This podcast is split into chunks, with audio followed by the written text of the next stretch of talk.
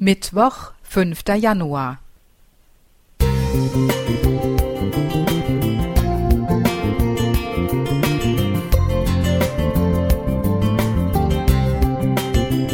Ein kleiner Lichtblick für den Tag.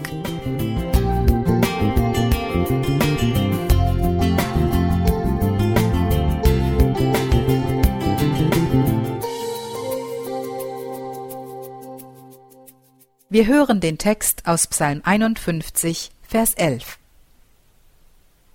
Verbirg dein Antlitz vor meinen Sünden und tilge alle meine Missetat. Wir entrümpeln gerade, denn wir ziehen um. Mal wieder, wie das als Predigerfamilie so üblich ist. Und sich durch einen großen Keller zu kramen, ist viel Arbeit. Da sind alte Möbel von der letzten Wohnung, können wir vielleicht in der nächsten noch gebrauchen. Elektrokleinteile, viel zu schade zum Wegtun und Studiumsmitschriften. Da gucken wir bestimmt noch mal rein. Es heißt, jeder Durchschnittseuropäer würde 10.000 Gegenstände besitzen. In den Dingen, die wir aufheben, spiegelt sich unsere Persönlichkeit, sagt Kulturhistoriker Hannes Siegrist. Sie festigen unsere Identität. Doch Studien belegen, dass wir davon eigentlich nur 30 Prozent brauchen. Ein zäher Kampf beginnt also und endet mit mehrfachen Besuchen beim Wertstoffhof und einem großen Haufen Sperrmüll. Endlich ist es geschafft. Fühlt sich gut an, irgendwie so leicht und frisch. Diese Erfahrung macht mich nachdenklich. Wenn sich wirklich so viel Ballast im Keller anstaut, wie muss es dann in meinem Inneren aussehen? Da gibt es auch so manche Ecken, die recht schattig sind, um es mal vorsichtig auszudrücken.